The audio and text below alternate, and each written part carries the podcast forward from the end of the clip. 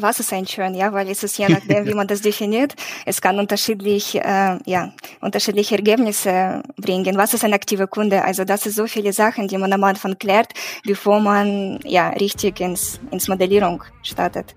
Neue Folgen jeden Freitag. In dieser digitalen Welt gibt es einen speziellen Faktor, der über Erfolg und Misserfolg entscheidet. Daten. Doch nur die wenigsten wissen sie für sich zu nutzen. Wer seine Kunden verstehen will, um ihnen das bieten zu können, was sie brauchen, kommt um ein professionelles Datenmanagement nicht herum. Jonas Raschedi interviewt andere Experten aus den Data-Bereichen und zeigt Schritt für Schritt, wie genau das funktioniert.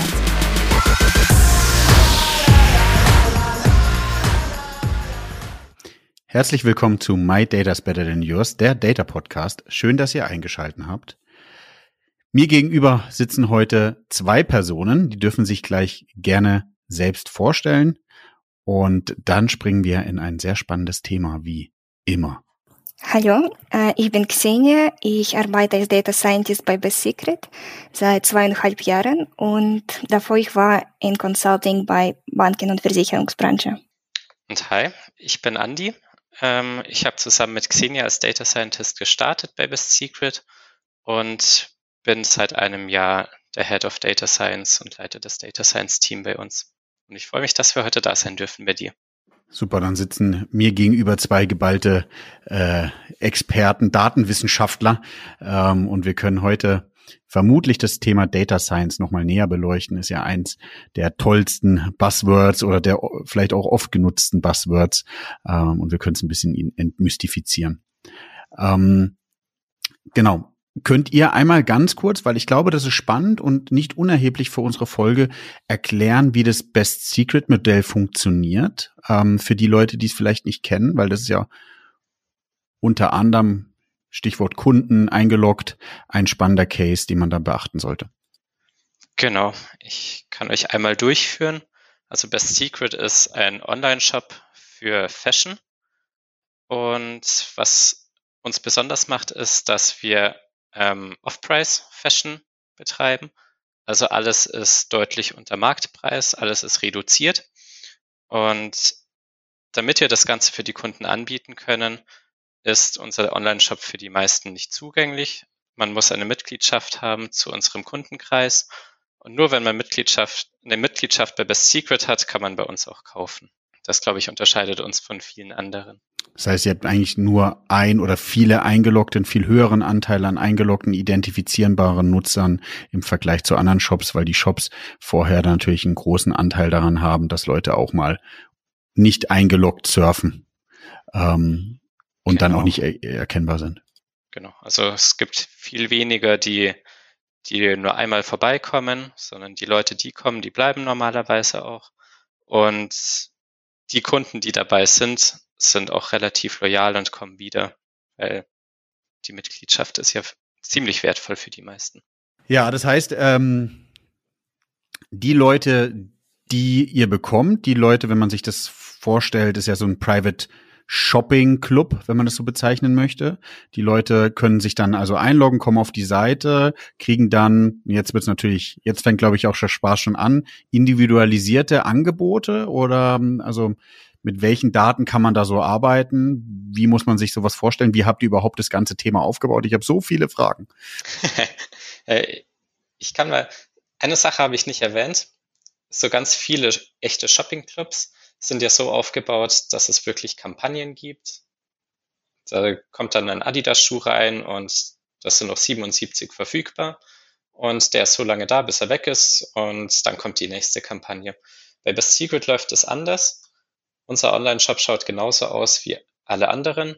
Wir haben ein festes Sortiment und es ist jetzt nicht so, dass wir heute nur Hemden verkaufen und morgen nur Schuhe. Bei uns kann man immer alles kriegen. Genau, aber Personalisierung spielt natürlich trotzdem eine große Rolle. Das ist auch einer der Teile, bei dem sich die, die Online-Shops profilieren müssen. Es gibt ja schon einen guten, guten Wettbewerb und das sehen auch wir, dass die Kunden viel in ja, Personalisierung wollen, die wollen inspiriert werden das bietet natürlich viele Vorteile und viele Möglichkeiten für Data Science. Ja, wann habt ihr so ein bisschen, vielleicht überlege gerade, wie man es gut strukturieren kann. Vielleicht fangen wir von vorne noch mal ganz kurz an. Ich stelle mir vor, Online-Shop äh, ging live, Best Secret ging live, Kunden kamen. Da wurde hoffentlich nicht. Meistens ist es ja leider so, dass recht schnell ein Data Scientist eingestellt wird. Dann wird festgestellt, dass man die Garten überhaupt gar nicht hat, um Data Science zu betreiben.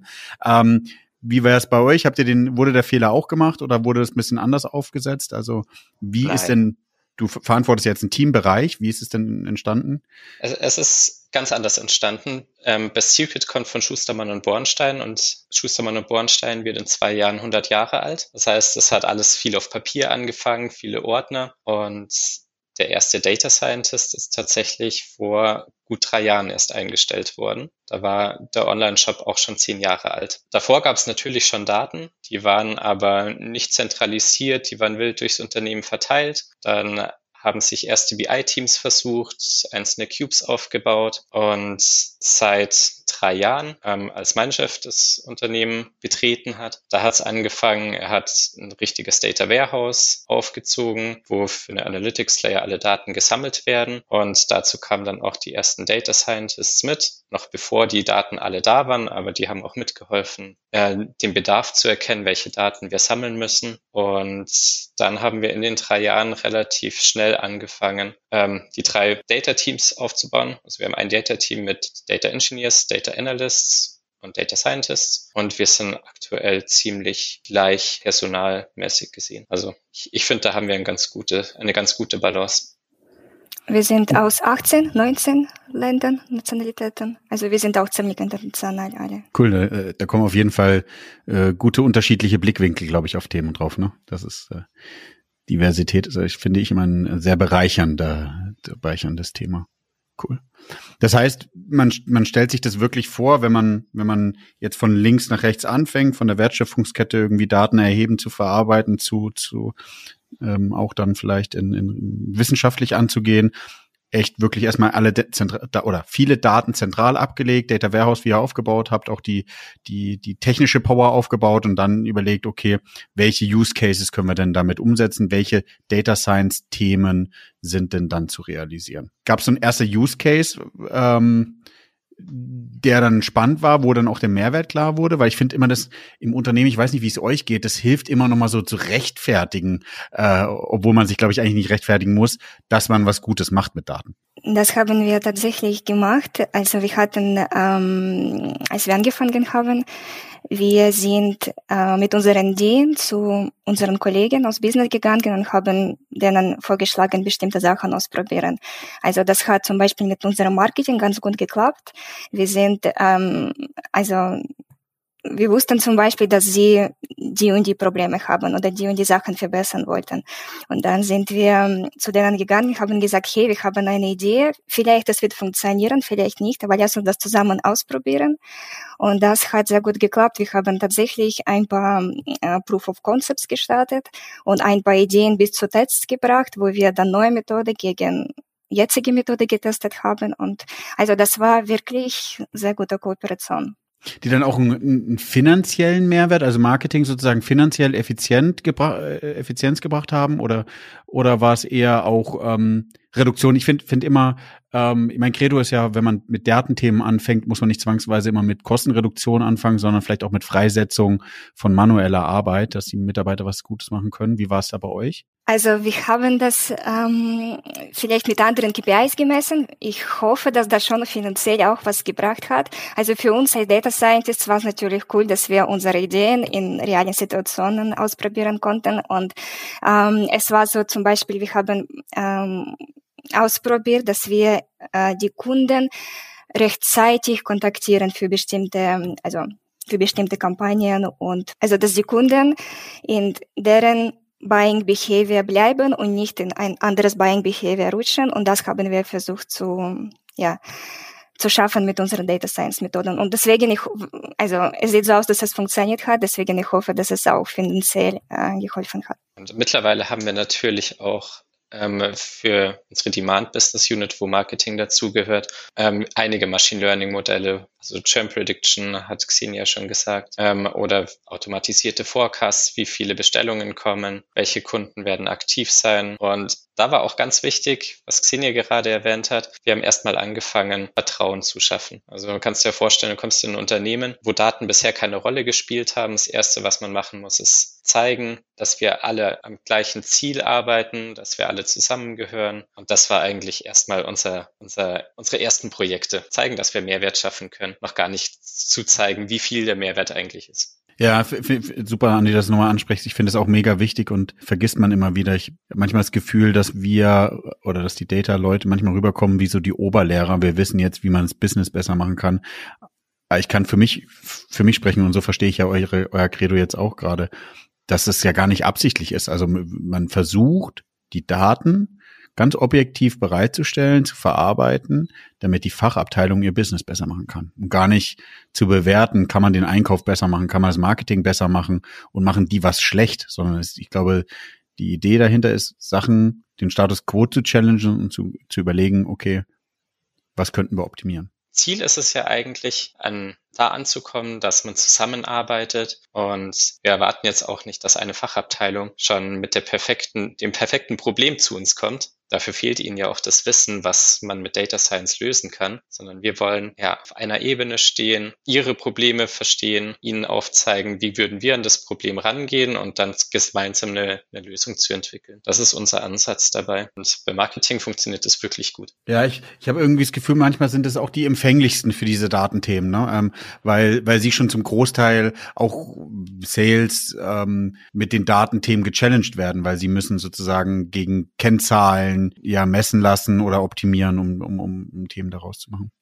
Wenn man sich eine Pyramide vorstellt oder wenn man sich einen Hausbau vorstellt in einer, in einer Analogie und man startet oftmals mit der Frage, brauche ich einen Keller oder brauche ich keinen, aber brauche ich irgendwie, was für ein Fundament brauche ich? Unabhängig davon, dass die Daten verfügbar sein müssen. Was glaubt ihr, was sind so die ersten Data Science Use Cases, Natürlich ist ein Businessmodell abhängig, die einen großen Mehrwert bieten. Ich sage es ja mal aus, aus meiner Perspektive, mit was wir, und weiß nicht, ob man das klassisch als Data Science bezeichnen kann, aber was wir recht schnell angefangen haben, ist, mit verschiedenen Attributen RFM-Modelle aufzubauen. Spannender Case. Nach dem RFM kam dann CLV.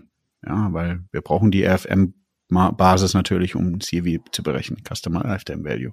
Was war für euch so das Thema, wo ihr gesagt habt, okay, das ist der erste Schritt? Und das kann man danach dann aufbauen. Also jetzt ist mein Monolog gleich fertig. Analog Daten ist das neue Öl. Daten ist eher Sonnen, also wiederverwertbare oder regenerative Energie. Welchen, wie kann man so aufstellen, dass man Mehrwerte mehrfach daraus schaffen kann? Okay, ich kann sie beantworten, die Frage. Ähm, meiner Meinung nach beginnt natürlich das Ganze nicht bei Data Science, sondern im besten Fall vorher bei Reporting, Analysen, ähm, wo man versucht, Probleme zu erkennen. Und im E-Commerce kommt man natürlich recht schnell an alles, was mit dem Kunden zusammenhängt und Returns. Ich glaube, das sind so die großen ähm, Bereiche, an denen viele arbeiten. Und so haben auch wir angefangen mit Analysen. Daraus ist einmal eine Kundensegmentierung entstanden und zwar einmal, wie verhalten sich die Kunden beim Kaufen und einmal, wie kommen die Kunden zu uns. Das ist für uns ein ganz wichtiger Teil, also die Decision Channels. Und das zweite war dann, ja, Segmentierung von Produkten. Welche werden denn hoch retourniert? Warum und wie können wir es verbessern? Ähm, wir haben allerdings jetzt nicht sowas wie ein, ein großes Fundament an Data Science Lösungen, wo wir sagen können, das sind zwei Sachen dabei, die, die muss man auf jeden Fall machen. Ich überlege gerade Projekt versus Produktansicht ist vielleicht auch nochmal so ein spannendes Thema. Ne? Also was kann man immer wieder verwenden und was ist eher so ein Thema, was vielleicht, natürlich können Projekte auch in Produkte enden, aber was ist eher vielleicht was Einmaliges? Weil Churn, was ihr beschrieben habt, ist ja, oder Forecasting ist ja mega spannendes Thema, weil das kannst du ständig wiederverwenden, ähm, fortlaufendes Thema, äh, klarer Mehrwert. Ja, genau. Ziel ist es natürlich, viele Produkte zu haben. Für uns startet alles in Projekten. Das ist das, das, das Allerwichtigste. Data Science funktioniert für mich nur, wenn du nah am Business bist. Und das Business verstehen wir nicht, indem wir ein Produkt bauen, sondern erstmal das Business analysieren, ähm, Aber ja, daraus entstehen natürlich einige Produkte, die dann aber ganz neue Herausforderungen natürlich mit sich bringen, weil jedes Produkt will irgendwie maintained werden, muss gemonitort werden, wächst mit. Das kostet alles viel mehr Zeit, viel mehr Arbeit, als man eigentlich denkt. Man denkt so, hast jetzt einen Forecast, der forecastet dir jetzt, aber du musst nichts mehr dafür tun, aber so ist es ja nicht. Ja, es ist das, die Maintenance, die da hinten rausfällt. Also Produkte ist ja klassisch auch die, die Betreuung, ne, was ein, was ein äh, spannendes ja. Thema ist. Wenn man sich so Projekte anschaut, was was ist das für eine, ich weiß, es kommt immer drauf an, ist, glaube ich, die beste Antwort, die auch Anwälte immer wieder geben, aber ähm, wie lange kann man so vorstellen, was ein Projekt ist? Meine Erfahrung ist so ein bisschen Data Science. Viele denken, das geht so über Nacht, innerhalb von einer Woche kann man mal was Cooles aufbauen.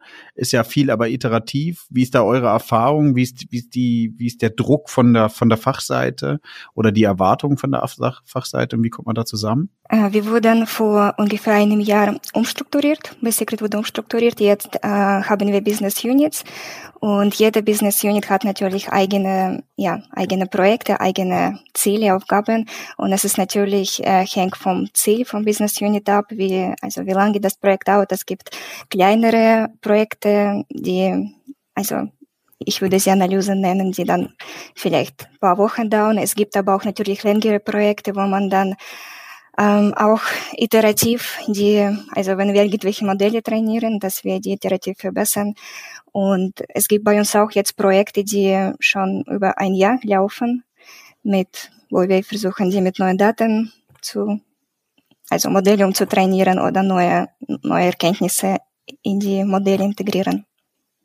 Also so, so wie so ein MVP-Charakter, ne? Also irgendwie, wenn man sich ein Ziel wie vornimmt, ähm, man versucht erstmal mit fünf Attributen den zu berechnen und zu sagen, haben die einen Einfluss und danach immer wieder neue Attribute rein, gucken, was sich dann verhält, wieder raus. Ähm, aber man hat theoretisch schon am Anfang ein wie, den man vielleicht mal mit der Fachabteilung challengen kann, mit dem man mal drüber sprechen kann und so sagen kann, hier, hier, was ist es? Oder auch Churn, was, was könnte ein Churn-Einfluss haben, ähm, aber auch schon mal zur Verfügung stellen.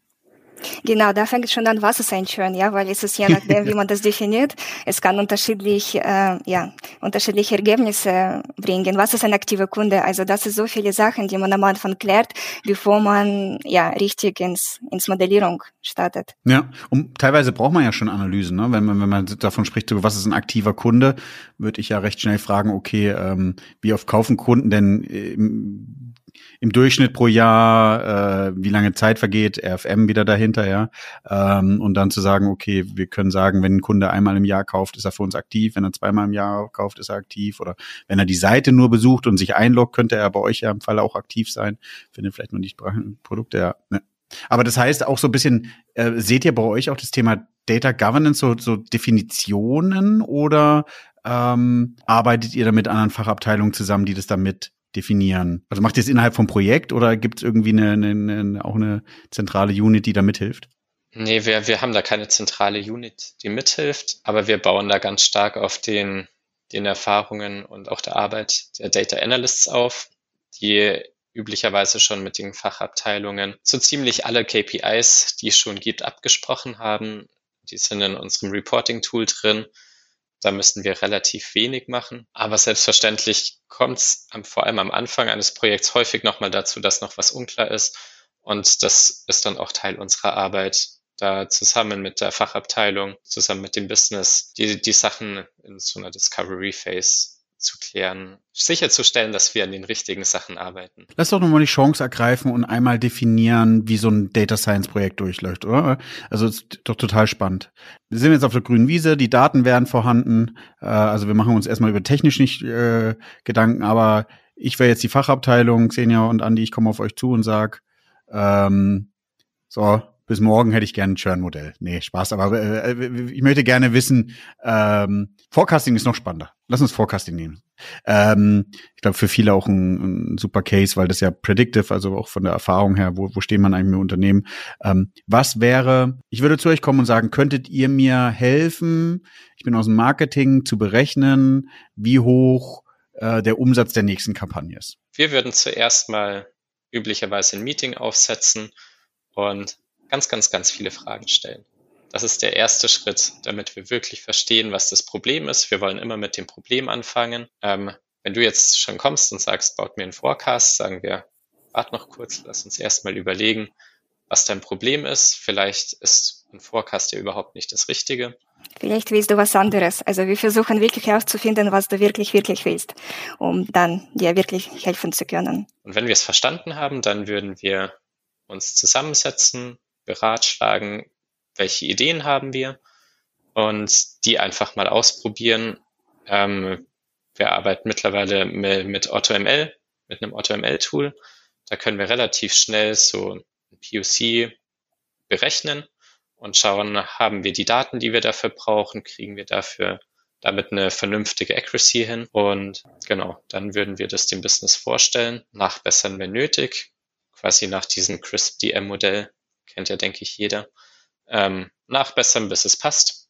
Und dann würde das deployed werden. Wir würden aber auch versuchen zu erklären, wo die Grenzen liegen, dass wir also auch mit ja, besten Methoden nicht jeden, also nicht jede Sache vorhersagen können. dass es für bestimmten Range würde gehen, aber da gibt es bestimmt eine Grenze, die, ja, wo, bis wann wir das machen können.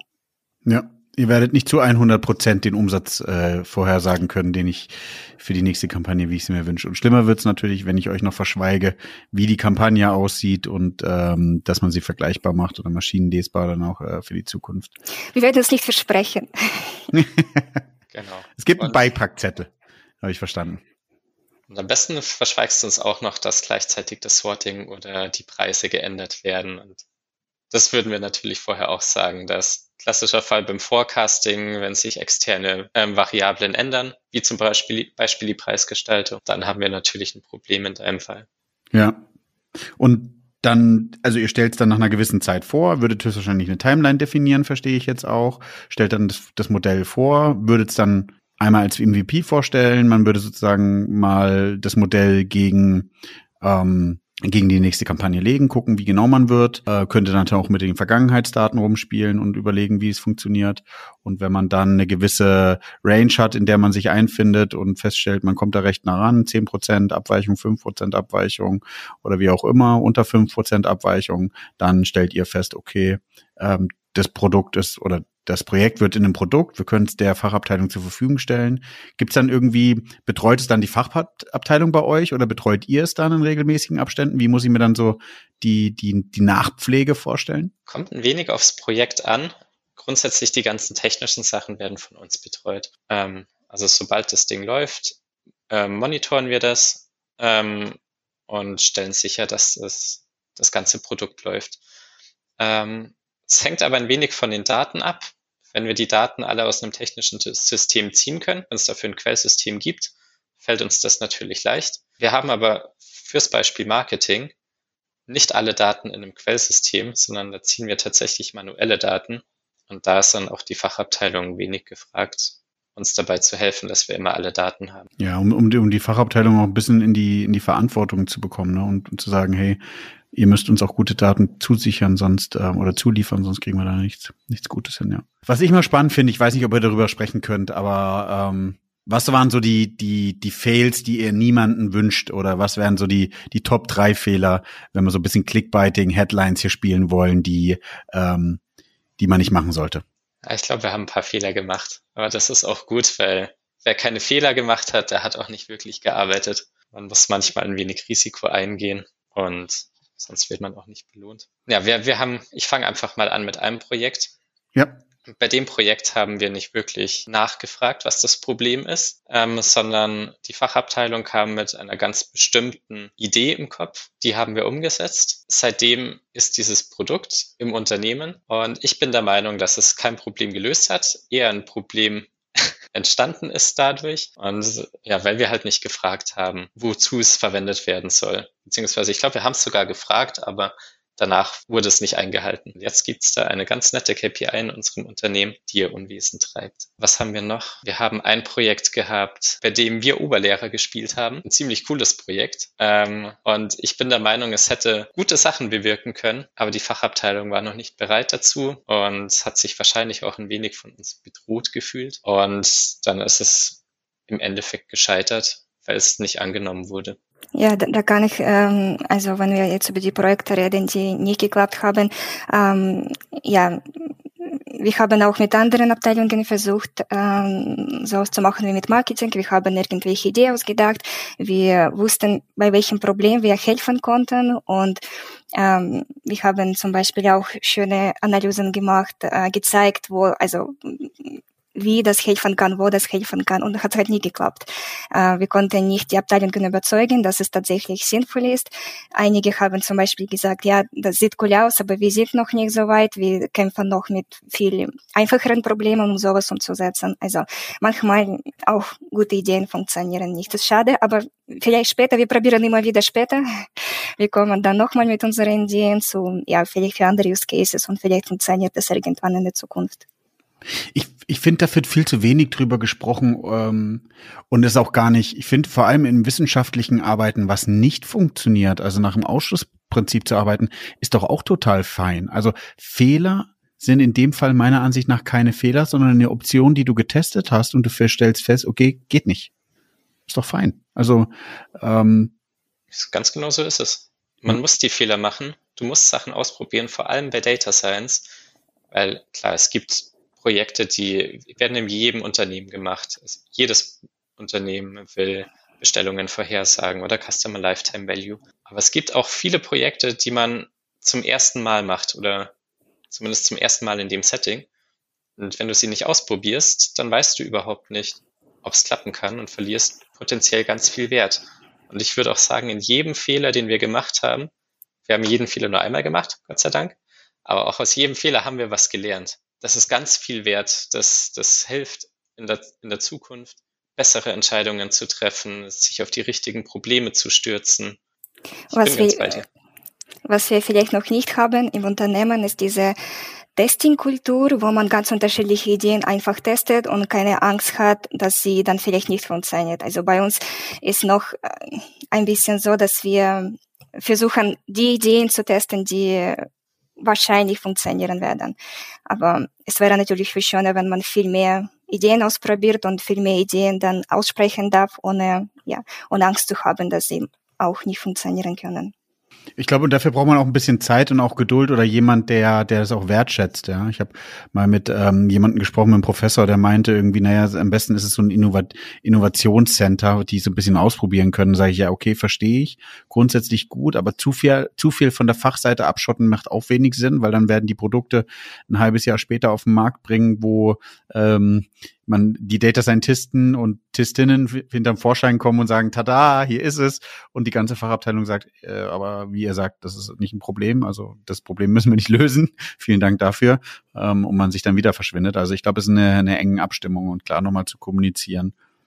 Man, man, man löst gemeinsam, jeder im, im Unternehmen ist wichtig. Ähm, wir beleuchten jetzt gerade sozusagen immer wieder die Data-Seite, die total auch wichtig ist, aber die ein Teil zur Lösung beitragen kann und nicht der Lösungsteil ist. Ja. Dazu vielleicht, ähm, was wir jetzt auch angefangen haben, ist, wir fangen wirklich mit super simplen Lösungen an. Also als Data Scientist neigt man ja oft dazu, ein Problem zu hören und sagen, oh, das kann ich jetzt mit, ähm, keine Ahnung, XGBoost lösen, irgendeinem fancy Modell, am Ende noch Reinforcement Learning. Und wir fangen jetzt erstmal an, wir bauen erstmal wirklich ein MVP, aber wirklich sehr minimal. Ähm, und schauen einfach mal mit der Fachabteilung drauf, wie würden Sie es denn verwenden, bevor wir weiterbauen? So, bestes Beispiel aktuell ist, wir haben eine Web-App entwickelt für den Einkauf ähm, und da können Sie Ihre Angebote, die Sie von Suppliern kriegen, einspielen und sehen, wie würde sich denn dieses Produkt in der Zukunft verhalten. Was wir aktuell machen, wir zeigen einfach nur, wie haben sich ähnliche Produkte in der Vergangenheit entwickelt, aus, der, aus derselben Gruppe, ähm, testen jetzt diese App, schauen uns genau an, worauf klicken Sie, schauen Ihnen über die Schulter, während Sie es verwenden und können dann sagen, was würde Ihnen am meisten helfen? Ist es jetzt ein Forecast, wie die Profit, wie der ähm, Profit ist für dieses ähm, Produkt? Oder sollten wir die Sales-Through Rate vorhersagen oder vielleicht was ganz anderes? Und äh, was wir über Vertrauen äh, davor geredet haben bei einigen ähm, Abteilung hat das ganz, ganz gut funktioniert. Zum Beispiel äh, vor einiger Zeit äh, unsere Kollegen zum Beispiel sind zu uns gekommen haben gefragt, ob wir denen schon mit äh, schwierigeren Use Cases helfen können, zum Beispiel mit ähm, Einschätzung von Qualität von Fotos, äh, also die Produkte, die wir, also Fotos von Produkten, äh, ob wir mit unseren Algorithmen die Qualität von diesen Bildern checken können. Und das ist schon, es war ganz, ähm, ja, tolle, tolle Use Case, Use Case für, für uns, weil wir da uns schon komplizierte Algorithmen nutzen konnten und helfen konnten. Ja, sehr spannend. Ich finde, ich finde es auch eine coole Idee, weil ähm, auch da wieder, umso näher seid ihr an der Fachabteilung, umso mehr seid ihr abgestimmt, umso mehr werden auch Produkte entwickelt. Also genauso wie ein Online-Shop, wie wir jetzt gerade über einen Online-Shop sprechen, Produkte, Einkauf vermarkten will, die die Kunden auch brauchen. Es ist natürlich genauso, wenn man diesen Consulting-Ansatz, Service-Ansatz nimmt aus der Data Science-Perspektive, müssen auch die Data Scientisten, Scientistinnen Produkte entwickeln ähm, oder Projekte auch mit aufsetzen, die auch wirklich einen Mehrwert bieten. Aufgrund der Zeit ich überlege gerade, ob wir alles alles äh, beachtet haben. Ich hätte so viel weitere Fragen, aber unser Ziel ist ja immer relativ in diesem Rahmen zu bleiben, weil ähm, auch die Daten sagen, dass wenn es über 40 Minuten hinausgeht, dass die die Play Duration ein bisschen weniger wird. Ähm, solltet ihr Hörer und Hörerinnen bis hierhin durchgehalten haben und euch hat es so spannend interessiert äh, oder war so spannend für euch, würde ich mich freuen, wenn ihr einmal den Abonnieren-Button drückt. Das funktioniert ganz einfach, wenn ihr euer Handy in der Hand habt. Spotify und Apple Podcast, wo es hoffentlich abspielt, kann man den Abonnieren-Button drücken. Da kann man auch bewerten, was mich sehr freuen würde. Und genauso von Xenia und Andy und mir sind auch die LinkedIn-Daten einmal in den Show Notes. Und da könntet ihr euch auch gerne nochmal zurückfragen, bei mir, bei Ihnen melden und einfach euch nochmal austauschen, weil ich glaube, auch das ist spannend und ein guter wissenschaftlicher Gedanke, nochmal sich untereinander auszutauschen, wie macht wer was. Und vielleicht konnte Andy und Xenia hier auch einen super tollen Einblick bieten. Ja, ansonsten finde ich's spannend, wenn ihr beide mir meine typischen Fragen beantworten würdet, nämlich was macht ihr privat mit Daten oder ist euch das dann privat zu viel? Und wie würdet ihr euer äh, wissenschaftliches Data Game mit einem Filmtitel beschreiben? Ähm, für mich, also ich würde Serientitel nennen für das, was wir aber Circuit machen. Ich würde Numbers nennen, wo wir auch dann, also für mich ist das, was wir machen, auch ein bisschen Detektivarbeit, wo wir versuchen, mit Daten rauszufinden, was passierte in der Vergangenheit und das ist auch so ein bisschen, ja, ähnlich bei der Serie. Dann mache auch ich erstmal meinen Film und mein Film ist Acht Blickwinkel. Ähm, ich weiß nicht, ob du den kennst. Da geht es darum, ja. dass eine Situation ähm, passiert und man sieht's, man denkt sofort, ich weiß, was passiert ist. Und dann sieht man es aus der Sicht von anderen Personen und es entwickelt sich zu einer ganz anderen Wahrheit. Und das lässt sich, finde ich, super auf, auf Daten übertragen oder allgemein auf analytisches Arbeiten. Na, dann kann ich weitermachen. Mein privates Data Game ist ziemlich eingeschlafen seit vor fünf Jahren als mein erstes Kind geboren worden ist. Seitdem bleibt relativ wenig Zeit und ehrlich gesagt ist auch privat mein Leben sehr analog, ein richtiger Gegenentwurf zum, zum beruflichen Leben. Ähm, genau, aber auch da spielen Daten natürlich eine Rolle, aber eher im Konsumieren. Bei mir privat, ähm, ich interessiere mich für Pferderennen, für Pferdesport. Und mein vorheriger Chef ist auch Pferdebesitzer. Da haben wir ab und zu mit ihm geredet, ob man mit Daten irgendwie rausfinden kann, welches Pferd man kauft bei Auktionen. Und ich plane hoffentlich in der nächsten Zukunft ein Blog zu schreiben, wo ich einerseits über Data Science Methoden erzähle und die an Pferdedaten anwende, um auch diesen Sport ein bisschen populärer zu machen, so wie das eigentlich verdient. Cool habe ich irgendwas noch, euch noch nicht gefragt, wo ihr sagt, das müssen die Hörer und Hörerinnen noch wissen und das ist so spannend. Äh, und ja. Meine Liste ist tatsächlich ziemlich abgearbeitet. Cool. Dann sage ich nur vielen, vielen Dank. Ich finde es ultra spannend. Danke, dass wir wirklich so ein bisschen durch die Journey durchgegangen sind und dass wir so ehrlich miteinander gesprochen haben. Das hilft unglaublich. Und wie gesagt, solltet ihr Hörer und Hörerinnen da Fragen haben, dürft ihr gerne euch bei den beiden oder auch bei mir melden, aber die beiden kennen sich in dem Thema viel besser aus als ich.